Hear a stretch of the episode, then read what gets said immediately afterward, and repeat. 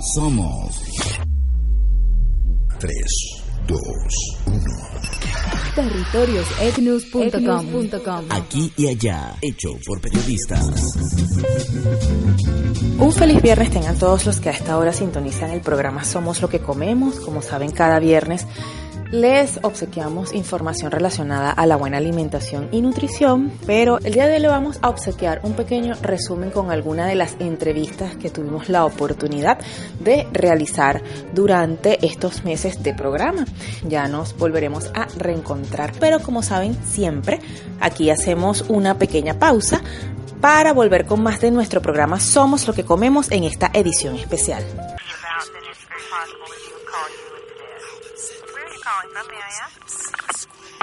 Einstein go go.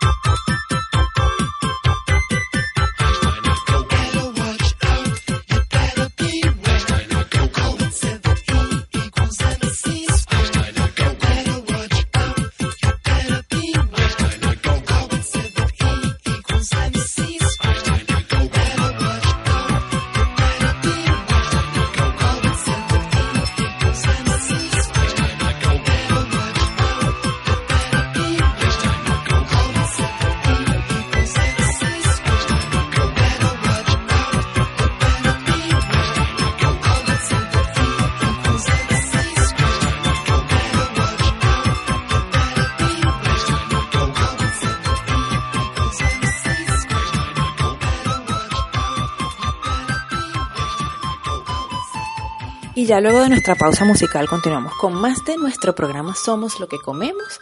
En esta parte vamos a colocar la entrevista que tuvimos la oportunidad de realizar con la licenciada Margot Medina. Ella nos habló acerca del coaching nutricional y la importancia de tener definidas tus metas para que puedas alcanzar mucho más rápido tus objetivos de salud. Lo que sí nos resaltó es la importancia también de contar con apoyo familiar, pero en este caso eh, también tener a alguien externo que te pueda llevar de la mano y puedas entonces alcanzar esos objetivos que quieres lograr. Y continuamos con más de nuestro programa Somos lo que comemos. El día de hoy vamos a estar conversando con Margot Medina. Ella es licenciada en nutrición humana. Bienvenida a nuestro programa Somos lo que comemos, Margot. Un placer. Muchísimas gracias por la invitación, me da mucho gusto estar con ustedes poder compartirle un poco de mi conocimiento. Bueno, hoy hablaremos eh, acerca de lo que es el coaching nutricional y lo primero es, eh, Margot, definir eh, de qué se trata este concepto. El coaching nutricional es una herramienta que ayuda a los pacientes a marcar sus objetivos para que puedan ser alcanzados, ya que muchos de los pacientes que acuden a la consulta nutricional desisten del tratamiento, rebotan, regresan regresan a sus malos hábitos porque no han aprendido o no han marcado bien sus objetivos. ¿Y cuáles son esos primeros pasos eh, para que una persona alcance su meta de salud? Saber qué es lo que desea hacer y por qué lo desea hacer. Por ejemplo, hay personas que desean bajar de peso, pero no saben si quieren bajar un kilo o cinco kilos. Entonces, la parte es identificar qué es lo que desean hacer. La segunda parte es identificar el por qué desean hacer el cambio. Es decir, lo hago porque me siento gorda, eso quizá no sea un, un objetivo a trabajar, sino es que el pantalón talla 5 ya no me queda, me siento incómoda y por eso quiero bajar de peso. O bien, cuando subo las escaleras al cuarto paso, siento que me bofeo. O siento malestar cuando estoy acostada de lado, cuando estoy en la cama y me sofoco. Cosas muy específicas que el paciente pueda trabajar y pueda medir y pueda sentir. Eso es lo más importante, el saber el por qué el paciente está haciendo el cambio. Porque van por el camino intentando bajar de peso, pero de repente ya bajaron 10 kilos. ¿Y por qué estoy aquí? Entonces hay que encontrar el motivo real de la pérdida de peso o el cambio de hábitos que están buscando realizar. Sí, porque no, no todo tiene que ver quizás con, con, con el tema de, de- de bajar de peso. A lo mejor también hay personas que desean aumentar de peso y sabes que es bastante complicado poder hacerlo, ¿no? Exactamente, sí. De igual manera, si es para aumento de peso o bien mejorar mis niveles de triglicéridos. ¿Por qué? Porque ya acudí con el médico, mis niveles de triglicéridos están en 400 miligramos por decilitro y esto pone en peligro mi salud y eso me está provocando hipertensión arterial. Entonces yo no quiero tomar medicamentos, por lo cual debo de bajar mis niveles de colesterol en base a una dieta, en base a realizar ejercicio al menos tres veces a la semana, tomar mis dos litros de agua por día, consumir una dieta alta en fibra, que quiere decir que consuma tres, cinco frutas al día. Entonces, marcar las pautas, no solo ponerme a dieta, porque al final de cuentas la dieta resulta de lo que yo consumo en 24 horas. Lo que yo consumo en un día, eso resulta ser mi dieta. Buena o mala, es mi dieta. Entonces, la persona llega a tener un régimen de alimentación que se va a convertir en su estilo de vida. Hay que verlo Claro. como real- realmente un cambio de estilo de vida, en donde el nutriólogo guía en base a porciones, en base a combinaciones específicas para que el paciente pueda lograr sus objetivos. Pero al final del tratamiento es educar al paciente. Que el paciente tenga las herramientas para que él pueda comer sin una dieta, sin, una, sin un, un régimen establecido, que él pueda comer de manera libre pero consciente. ¿Y cómo se puede evitar, Margot, para que las personas no se salgan quizás de, de esos objetivos? O sea, eh, semanalmente las, las personas eh, asisten, en este caso contigo, para que tú los vayas asesorando y orientando y, y ver cómo van alcanzando esas metas. Claro, lo que tienen que ver aquí son motivadores. Primeramente vamos a ver motivadores, eh, como generalmente no existe un motivador interno, algo que te aplauda de manera interna, hay que buscarlos de manera externa. Ok. Quizá buscar fotos, buscar fotos semanales eh, y ver, estar viendo los cambios, quizá buscar eh, contarle a algún, algún conocido de mucha confianza, que no te juzgue, que Ujú. sepas que ya hay confianza para poder contarle tu proceso y que esta misma persona te vaya reconociendo y eso mismo dices, bueno, sí, sí me está funcionando. Veo las fotos, veo el comentario de mi, de mi colega, de mi amigo, entonces eso me va motivando y dice, bueno, sí lo estoy haciendo bien. Entonces vamos tomando ahora sí una fuerza interior que me, me- va mo- motivando, me va moviendo hacia lo que yo deseo hacer. Ahora sí mi fuerza interior me mueve hacia lo que yo lo- lo deseo. Tengo que encontrar motivadores, detonantes de energía para que me mantengan bajo mi objetivo. O por ejemplo, si ya voy cumpliendo el objetivo de decir, quizá yo puse que voy a tomar tres vasos de agua al día, que quizá te Ujú. recomiendan ocho o diez, pero ya estás iniciando con los tres, creo que es un gran logro que estás cumpliendo y eso te hace sentirte seguro y capaz de lograr objetivos. Hay que ir con objetivos muy pequeños, Ujú. en el quizá si te duermes a las 12 de la noche, quizá podemos empezar a dormir a las 11.40. Y eso es un gran paso, el dormirte 20 minutos más temprano es un gran paso. O quizá que el paciente te diga, no, es que no tengo tiempo para hacer ejercicio. ¿Qué tal si me haces 10 sentadillas en el día? 10 Ujú. son muy pocas, no importa. Esas 10 es un gran objetivo que estamos cumpliendo y nos va a ayudar poco a poco a alcanzar grandes objetivos. Pero el paciente tiene que sentirse capaz y seguro de que puede alcanzarlo. Pero tiene que ser objetivos muy cortos, Ujú. muy, muy sensibles, muy medibles y que el paciente los note. Porque si estamos buscando perder 10 kilos, estamos buscando bajar 100 miligramos de colesterol, a lo mejor y suenan muchos, suenan, este objetivo es inalcanzable en mi mente. Entonces, pero ¿qué tal si en un mes volvemos a hacer, estudios y bajamos 10 puntos en los niveles de colesterol? Y eso me suena bastante reconfortante, el saber que mis esfuerzos están valiendo, mis esfuerzos están valiendo todo, todo, todo lo que estoy haciendo para bajar mis niveles de colesterol, por lo cual mis objetivos están cumpliendo. Ok, ahora, este, es, es importante que tú también dentro de, de este mismo este esquema, tú puedas involucrar a la familia también. Claro, es muy importante que se involucre a todo lo que es la comunidad que rodea al paciente. Sin embargo, en muchas ocasiones, lamentablemente el paciente no tiene el apoyo de la comunidad, ya sea la comunidad que rodea al paciente en el trabajo, o, la pareja, o, o los hijos, o en la familia. Claro, es importante involucrarlos y tratar de que se suban a este barco de cambios. Sin embargo, yo les comento a los pacientes que esto es un barco donde podemos subir a toda la familia y uno va a empezar a desistir, otro no va a querer, a otro no le interesa y tenemos que seguir en la marcha. Quieran o no, tengan el apoyo o no, que claro que es mucho más fácil y podemos ser una comunidad más grande y esto va a ser mucho, mucho más fácil claro, para el paciente y esto va a motivar a que toda la familia sea una familia más sana y no solo que esté en la dieta, sino que ya busquen hacer actividades no solo en el comer y ver películas, sino Claro. quizá ir a un parque y caminar y hacer un picnic, pero ya nos fuimos caminando, compramos bicicletas todos y salimos a pasear en bicicleta. Y no solo las actividades sean, sean de comer y estar sentados. ¿sí? Entonces, claro que involucra que el que tengamos una comunidad más abierta al cambio de estilo de vida y mejorar nuestros hábitos. Pero para esto, cada quien tiene que hacer una conciencia interior Por supuesto. para lograr este cambio. Si el paciente no quiere, si la familia no quiere, no va a pasar. ¿Sí? Entonces es importante que cada quien esté Ujú. consciente de que realmente quiere lograr este cambio por su salud, por la familia, por todos esos motivos que cada quien tendrá para realizar estos cambios. You and I in a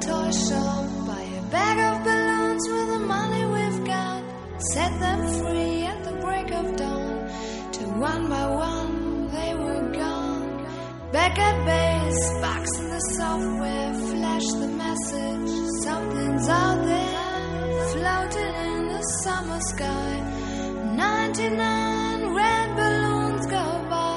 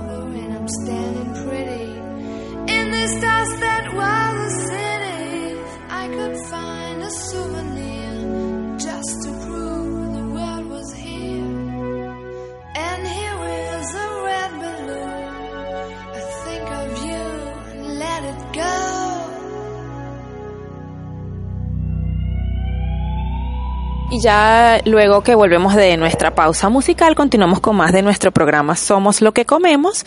Como saben, estamos en una edición especial.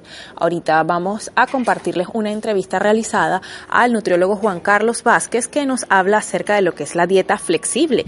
Y pues esa manera que tenemos que, eh, ese vínculo que tenemos que quizás crear con la comida, no pensar que comer es malo, solamente que hay que aprender a comer. Por eso le vamos a compartir parte de esta entrevista realizada a este especialista. Y continuamos con más de nuestro programa Somos lo que comemos. El día de hoy vamos a conversar con Juan Carlos Vázquez. Él es nutricionista y reside aquí en Hermosillo. Bienvenido Juan Carlos a nuestra sección de entrevistas. ¿Cómo estás? Muchas gracias, Vanessa. Estoy muy bien. ¿eh? Qué bueno. Mira, hoy vamos a hablar, bueno, acerca de las dietas flexibles. Y es que cuando generalmente uno escucha decir que debes hacer cambios en tu forma de comer, muchas veces las personas eh, se bloquean de forma automática. Ahora bien, ¿en qué consiste exactamente este método denominado dieta flexible, Juan Carlos?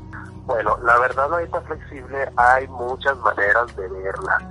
Para mí, sinceramente, es más bien un cambio de, de mentalidad, ¿no? Una manera de mejorar la relación que tienes con la comida. Definitivamente, en la actualidad, las personas pues se hacen nudos en la cabeza quiere- queriendo seguir modelos o, o estilos de alimentación que no van con ellos Ujú. o para los que tienen que poner mucho de su parte o mucho de sí mismos para poder seguirla.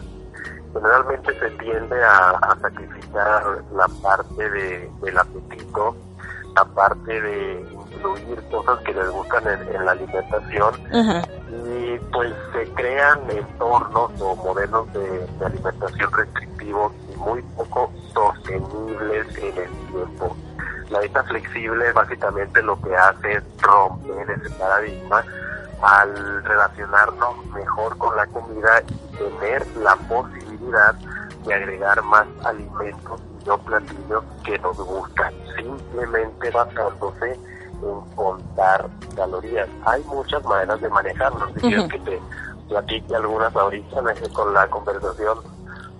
Por supuesto, la idea es poder aclarar un poco este tema del, del contaje de las calorías, de manera que supongo, dependiendo también de, de cada persona, es una cantidad de calorías que debe comer al día, ¿cierto?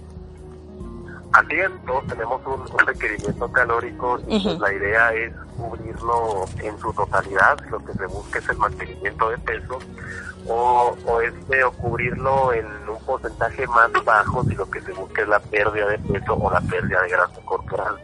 Ahora, con la dieta flexible lo que hacemos es simplemente asignar un número, yo lo manejo aleatorio, hay otros nutriólogos que lo manejan como una regla de 80-20 en el que el 80% eh, se obtiene de las calorías pues, de todos los alimentos que se consumen cotidianamente o los que estén estipulados en el plan de alimentación que se prescribe y el otro restante 20% pues simplemente consistirá más libre, más flexible, ¿verdad? Ujú. les digo, a ver, tienes 2.000 calorías de tu plan de alimentación, el 20%, o sea, 400 calorías, esas 2.000 van a ser libres. Tú puedes escoger de ahí lo que tú quieras. La idea de la dieta flexible es precisamente eso, no restringirse, pues tener un- una mentalidad más flexible y más abierta con las cosas que se comen para poder incluirlas y no andarse restringiendo toda la semana para esperar el bendito fin de semana y poder comer las cosas que les gustan, porque eso es entrar en un círculo vicioso en el que Exacto. solamente se genera ansiedad, restricción y culpabilidad y nunca se disfruta el plan de alimentación como debe de ser. Porque Por prácticamente, insisto, exacto, disculpa que te interrumpa Juan Carlos, porque prácticamente la persona lo que está es pendiente que llegue el fin de semana para poder comer lo que le gusta, ¿no? Sí, exactamente, pero como digo, el, eh, el día de trampa Exacto. es una trampa, porque nos genera ansiedad todas las semanas Claro. y, y- y el día que, que por fin podemos hacer nuestro día de trampa, caemos en toda la trampa, porque terminamos comiendo en exceso, compensando todo el déficit calórico de la semana que nos ayudaría en teoría a perder peso. Y el lunes de la mañana andamos con culpa, pensando de más y no bajamos lo que queríamos bajar, precisamente por los excesos generados de toda la ansiedad derivada de restringirnos. Esa es la gran diferencia de la dieta flexible, te quita esa, ese sentimiento de culpabilidad, ese sentimiento de, de restricción y ese sentimiento de no poder comer las cosas que te gustan ante todo. Es la clave.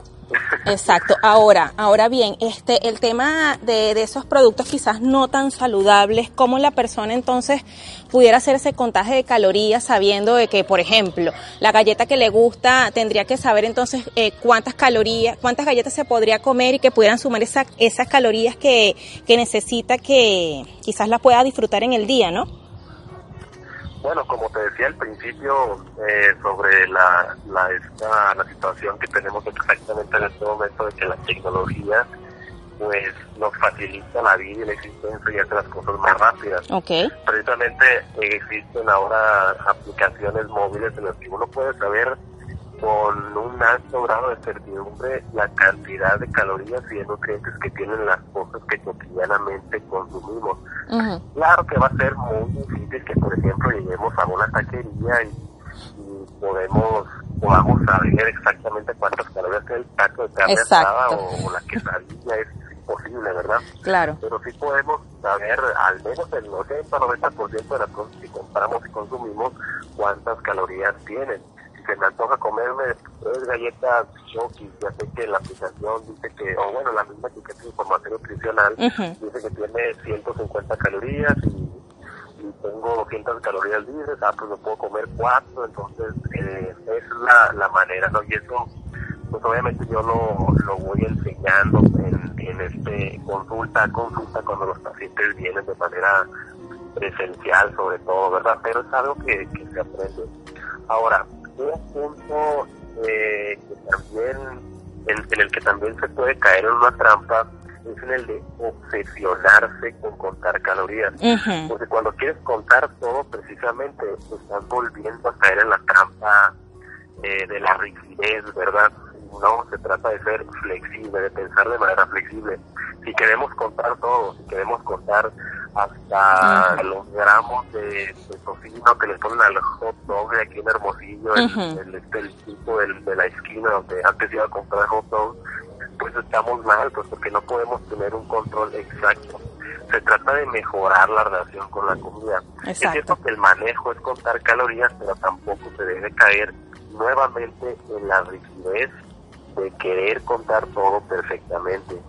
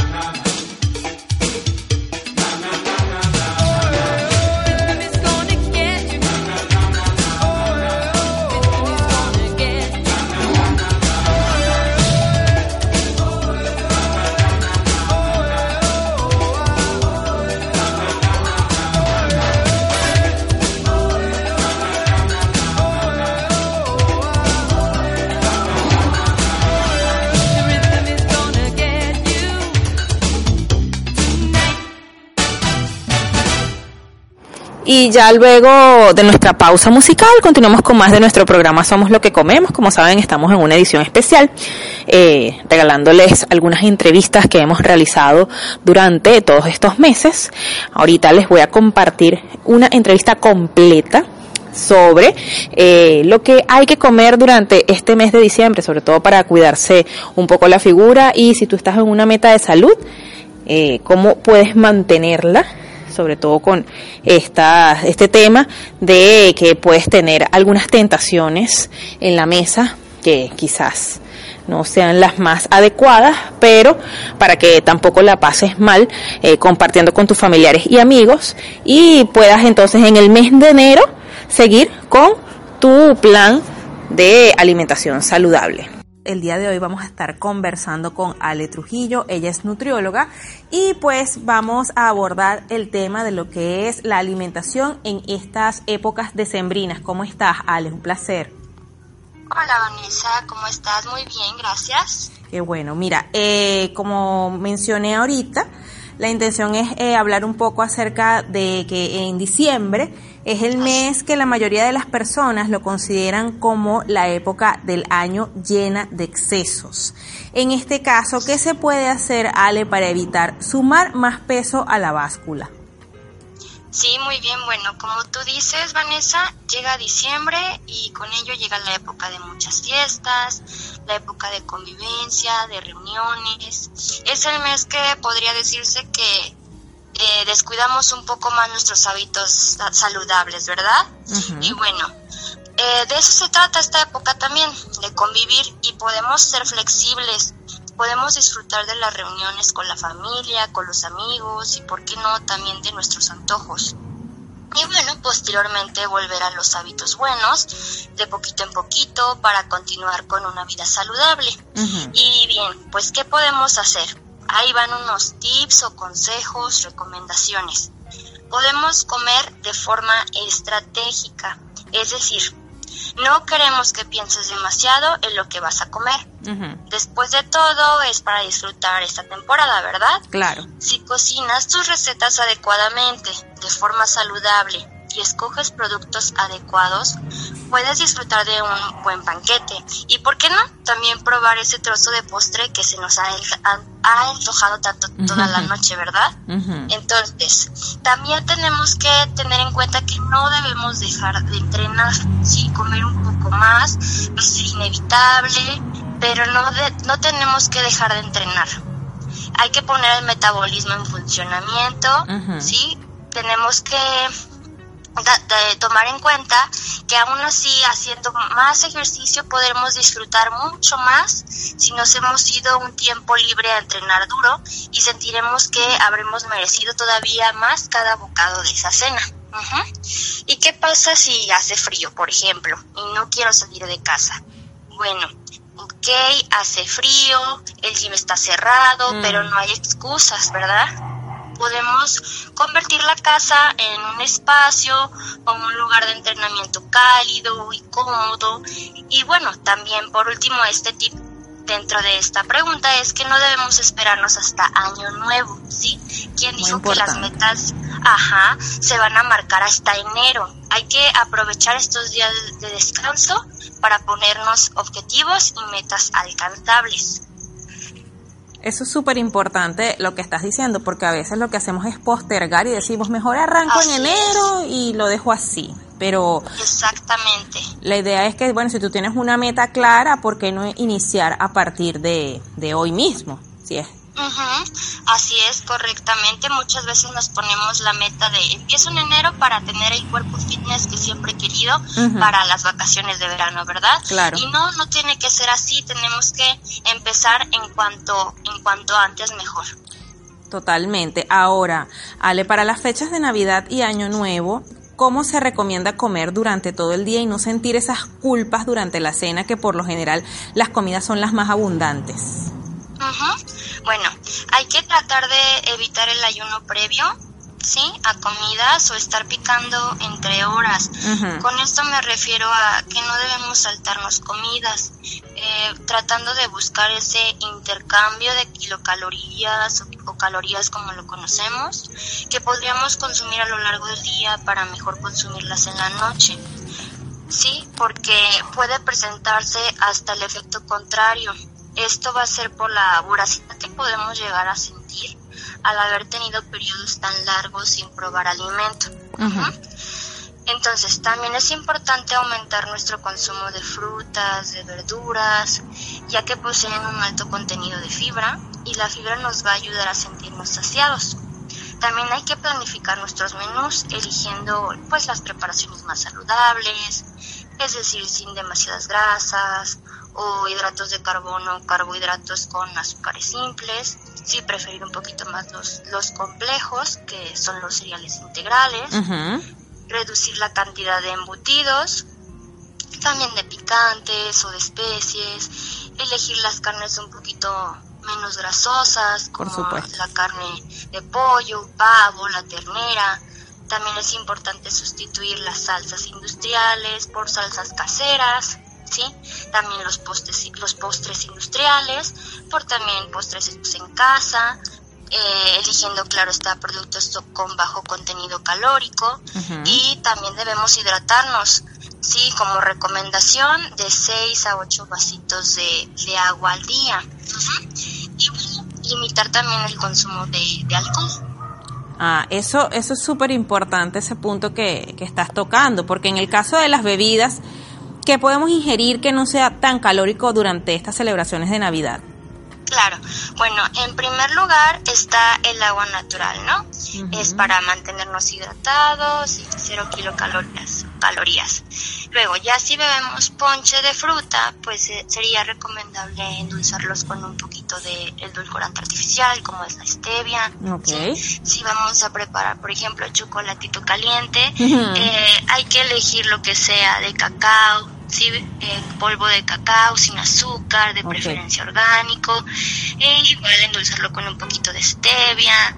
Y bueno, en cuanto al alcohol, cuando se trata de bebidas alcohólicas, pues los licores eh, puros como el whisky, el brandy, el coñac, vodka, ron, tequila, no tienen hidratos de carbono y se pueden consumir en una dieta baja en, en hidratos de carbono, ¿sí? Aquí lo que podemos eh, cometer como un error es combinarlos con, con bebidas azucaradas como refrescos, jugos, porque ya sería una bomba de, de azúcar. ¿no? Claro, claro. Ajá, y también, por ejemplo, algunas otras bebidas, pues estaría la sidra, la, la cerveza ligera. Sucede porque a diferencia de, de otros tipos de alcohol, proviene de la malta, eh, que es un, un hidrato de carbono refinado, que bueno, nosotros como nutriólogos, pues recomendamos que se, que se evite en la medida de lo posible, ¿no? Y no- Claro. por eso después tenemos la, la, la barriga cervecera, ¿no? Totalmente. Sí, ¿verdad? Y bueno, en cuanto a- también al vino, eh, está preferir el vino tinto, pero bueno, aquí también eh, va a depender mucho del aporte calórico Ok. que va a variar de acuerdo a la fermentación la bebida alcohólica. Mm, ok, ok, súper importante todas esas Ajá. recomendaciones. Exacto. Ahora, en el caso de que, por ejemplo, eh, que en estas épocas eh, abundan muchísimo las reuniones, sean reuniones del trabajo, reuniones familiares, o bueno, aquí en México que se conocen como las posadas también. Así es. ¿Qué, qué le recomiendas a las personas para que no coman de más en este tipo de, de actividades? Ajá, bueno, como ya mencioné, eh, no nos debemos de saltar ninguna comida, ¿sí? Las comidas tienen que ser un poco más ligeras, incluir frutas, ensaladas, para compensar los excesos. Claro. También es conveniente que los platillos se elaboren con raciones y, y porciones equilibradas. ¿sí? Acompañadas de ensaladas también, eh, beber mucha agua, eh, también eh, consumir alimentos con grasitas de origen vegetal, por ejemplo el aceite de oliva, frutos secos, sí, y con moderación los alimentos con grasas saturadas, como los embutidos, quesos con grasa, grasositos. El consumo de fibra también es importante, como el pan integral, las verduras, las leguminosas también aquí entran, que son los frijolitos, garbanzos, lentejas, soya. Eh, la fruta también aporta muchísima fibra, como ya lo había mencionado, proporciona sensación de saciedad. Eh, también procurar tomar dulces en menor cantidad, ¿verdad? Porque con supuesto. eso de que también las piñatas, eh, también los, los dulces hay que consumirlos en cantidades pequeñas. Y bueno, también en estos días sustituir el azúcar eh, por edulcorantes y bueno, no hay que olvidarnos de la actividad física, por lo menos caminatas. Ujú. Y bueno, todo esto si no hay ninguna contraindicación médica, se puede comer de todo con moderación. Por Siempre y cuando pues no haya ninguna contraindicación, ¿verdad? Ya sea eh, personas que padecen, por ejemplo, diabetes, hipertensión, ah, insuficiencia cardíaca, alguna enfermedad pulmonar, renal, eh, celíacos, dislipidemias, pues ahí sí tendríamos que abundar eh, en otra cuestión, algo diferente. Por supuesto. Y ahora, eh, ya para finalizar, Ale, eh, ¿qué recomiendas a las personas que inician un plan de alimentación justamente en diciembre con tantas tentaciones alrededor? Sí, claro. Bueno, hay que recordar eh, que no hay alimentos buenos o malos, sino va a haber dietas más saludables y equilibradas Claro. o no adecuadas, ¿verdad? Entonces, número uno van a estar las bebidas que hay que elegirlas de menor graduación. Si decidimos tomar en este en este caso. Por supuesto. Eh, tenemos que también emplear como guarnición verduras antes del platillo fuerte que entren nuestras verduras, nuestra ensalada. Sí, y aunque se sienta que, que uno se ha pasado en alguna ocasión, seguimos sin saltarnos comidas, mejor aligerarlas, ¿sí?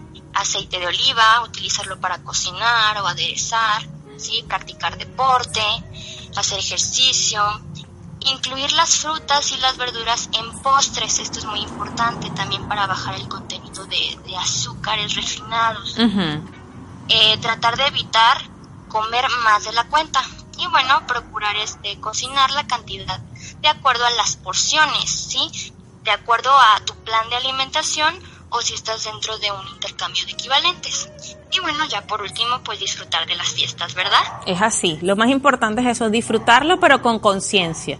Así Y, es. y sobre todo, pues, no dejar de hacer, si estás haciendo ejercicio, no dejar de, de hacerlo para que no sientas tanta culpa, por así decirlo. así es correcto así es Vanessa Ale, eh, ¿cuáles son tus redes sociales para que las personas puedan tener más información acerca de, de ti y todos los planes que ofreces?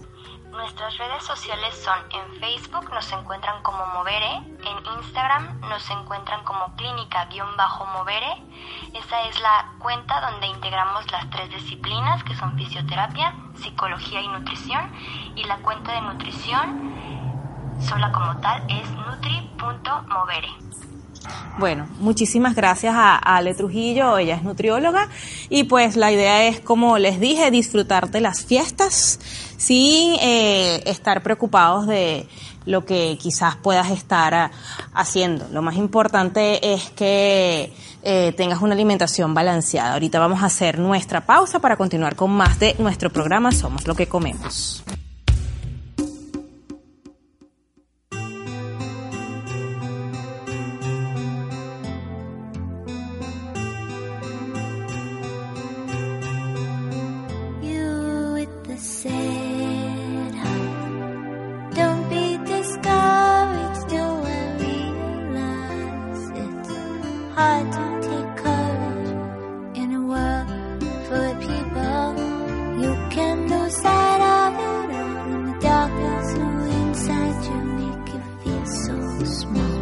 wanna see your truth.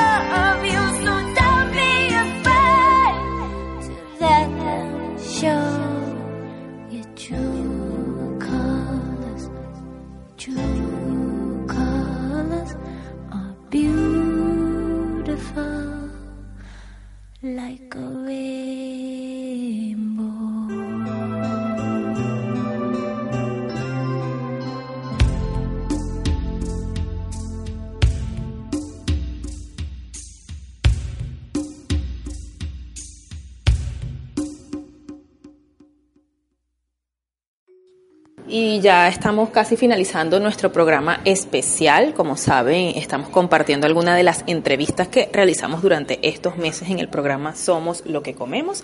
Ahorita les vamos a compartir una relacionada a la nutrición y el embarazo, porque es muy importante también mantener un régimen de alimentación saludable, sobre todo porque a veces pensamos cuando estamos embarazadas que tenemos que comer doble y no es así.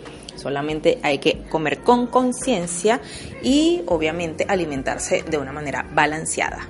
Y continuamos con más de nuestro programa Somos lo que comemos. Como saben, bueno, eh, a esta hora hacemos nuestra sección de entrevistas y vamos a conversar con Berenice Tautimes. Ella es nutrióloga y el día de hoy vamos a hablar acerca de la nutrición y el embarazo. Bienvenida, Berenice, al programa Somos lo que comemos. Gracias, muchas gracias. Este, buenas tardes. eh, gracias por, por la invitación. eh, bien agradecidos y pues este para informarles eh, todo lo, lo importante que es la nutrición en el embarazo. Sí, se podría decir, Berenice, que es quizás un mito cuando decimos que las mujeres embarazadas deben comer el doble, ¿no? Tanto por ella como el bebé. ¿Qué tan de cierto hay en esto? Eh, pues es totalmente eh, falso, ¿no? Las mujeres no tenemos por qué comer el doble en este periodo de- del embarazo. Este, es verdad que, que se nos incita a estar eh, a- a como que agarrando pequeñas cantidades de comida, entre comillas, o antojos, este, para lo que es cubrir de que se me antoja algo, eh, pero realmente no, no es importante. Al contrario, eh, muchas veces este pequeño detalle nos va a involucrar en que nosotros estemos subiendo más de peso. Este es importantísimo cuidar nuestro peso durante la hermosa etapa que es el embarazo, pero no por ello vamos a, a comer el doble.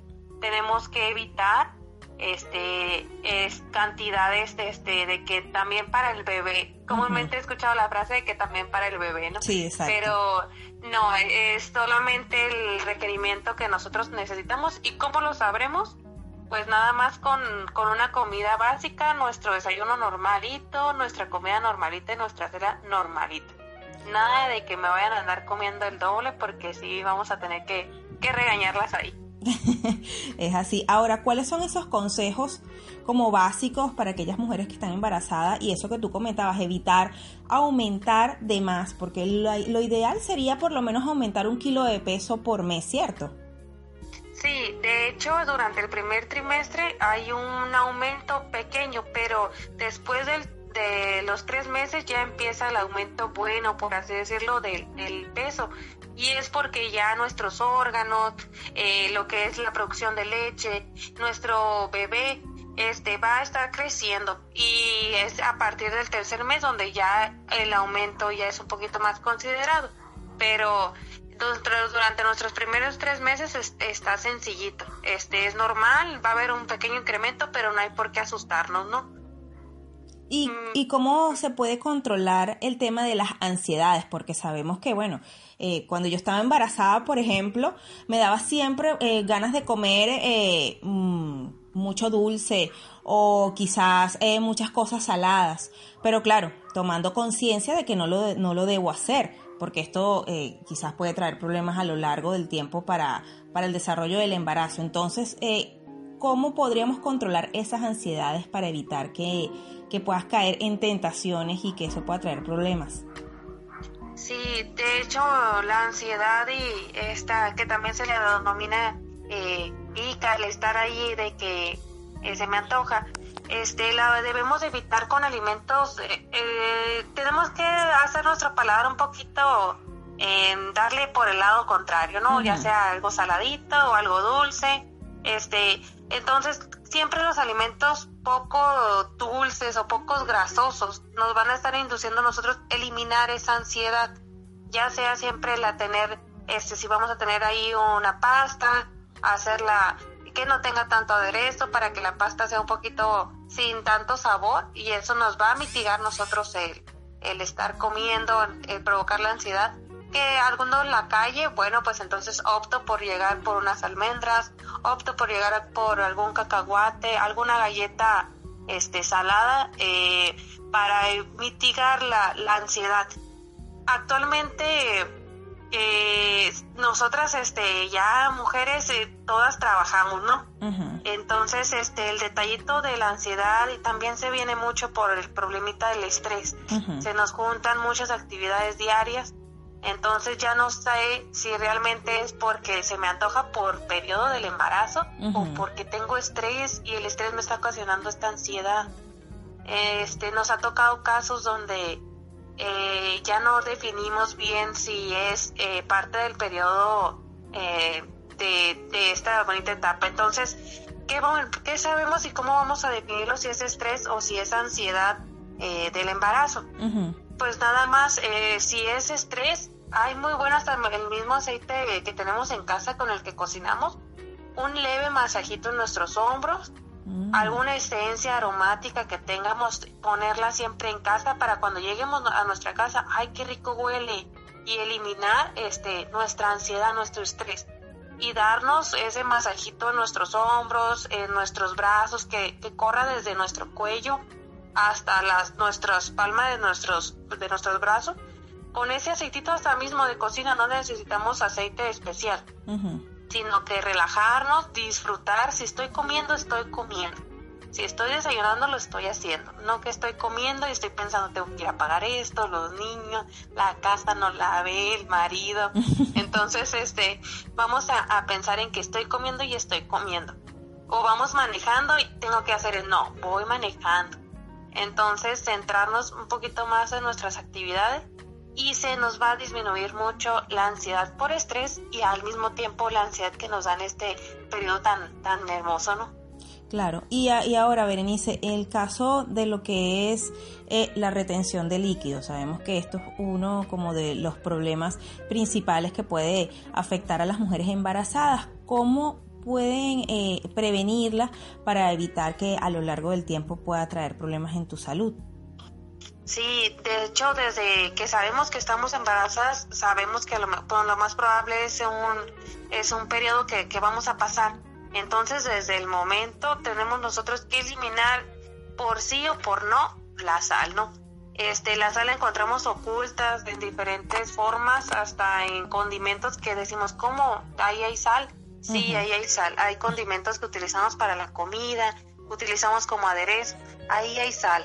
La tenemos que eliminar y optar por alimentos no enlatados y lo que viene siendo lo más este orgánico posible, no fruta o verdura. Eh, igual carne, eh, etcétera, y eliminar lo que viene siendo los embutidos totalmente de, de la dieta.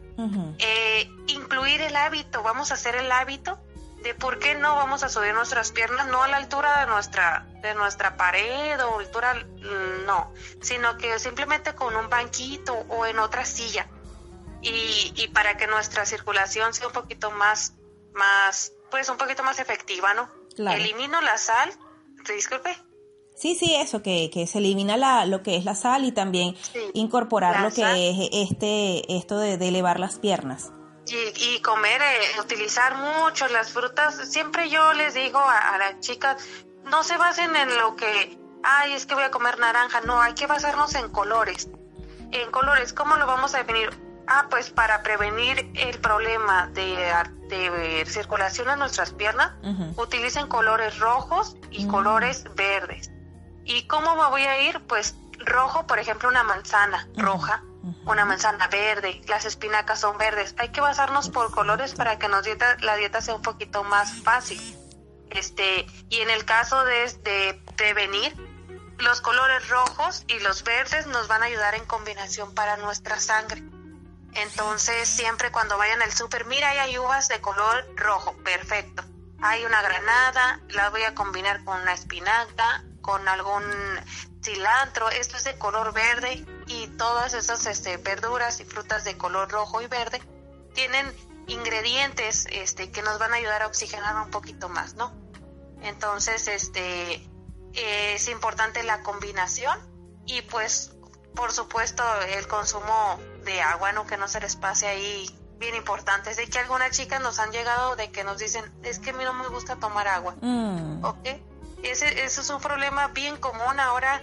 Ha cambiado tanto el embarazo anterior a como es antes a como es ahora, pero eh, en un caldito, en una limonada, en una jamaica, en un té, este, encuentras el agua. Por supuesto. Así que, sí, sí, así que no nos vamos a, es que no me gusta el agua, no, pero hazte un caldito y ahí viene el agua. Entonces, este, son buenas opciones.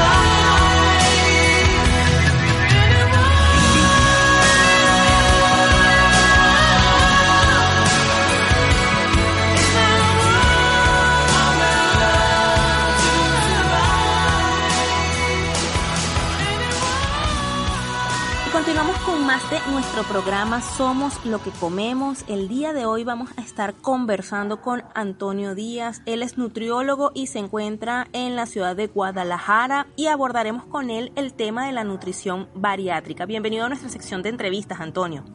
Hola Vanessa, muchas gracias por la invitación y encantado de eh, colaborar contigo y pues darles esta información pues que es de, de suma importancia para todos. Exactamente. Ahora, Antonio, someterse a una cirugía bariátrica es en definitiva cambiar tu vida por completo. Ahora bien, es importante saber qué requisitos debe cumplir una persona para hacerse este tipo de operación. Sí, claro, totalmente. Eh, hay criterios muy específicos para poder ser candidato a este tipo de procedimientos. Si bien es cierto, la cirugía bariátrica este, no es una cirugía estética como tal, sino una cirugía metabólica, es decir, que contribuye para, para la pérdida de peso, pero enfocada en, la enfermedad como tal, no en la estética. Eh, lo primero que, se toma en cuenta, bueno, es el rango de edad. Eh, es importante que la persona que se vaya a hacer el procedimiento pues ya haya cumplido este eh, con su totalidad en, la fase de desarrollo. Eh, se recomienda de 18 hasta los 65 años de edad máximo como límite. Sin embargo, ya dependiendo el caso del paciente a operarse, se puede tomar en cuenta incluso a partir de los 16 años. Otro de los eh, criterios que se toma en cuenta para poder eh, operarse en, en, cualquier procedimiento bariátrico eh, requiere que esa persona, ese paciente, haya tenido pues diversos fracasos en la dieta o en el tratamiento nutricional. Uh -huh. que ya haya pasado pues por diversas situaciones de que la dieta ya no le haya funcionado. Eh, también es importante en cuestiones del, del, IMC o el índice de masa corporal sí. eh, que sea mayor a 40 kilogramos sobre metro cuadrado o bien que sea eh, de 35 pero que ya tenga eh, comorbilidades significativas, es decir, a lo mejor ya tiene obesidad, pero se le complicó con una, eh, o se le juntó con una hipertensión, con diabetes, eh, con triglicéridos altos, con colesterol alto. Este, entonces todo esto contribuye a que pues, se vuelva todavía más candidato al procedimiento o candidata al procedimiento. Eh, otro de los criterios que, pues en definitiva es importantísimo es que no tenga algún tipo de, de enfermedad mental, ¿no? O sea, que uh -huh. esté muy consciente claro. de, de, que se va a operar, de que va a ser un procedimiento que va a cambiar su vida, este, que no sufra depresión, por ejemplo, que no tenga ausencias, evidentemente, que no tenga, no sé, alguna otra enfermedad mental que pueda contribuir a que esto se distorsione. Eso es fundamental. También fíjate la parte de del soporte, eh, Vanessa. El soporte familiar y social es muy necesario para que el paciente se sienta cobijado.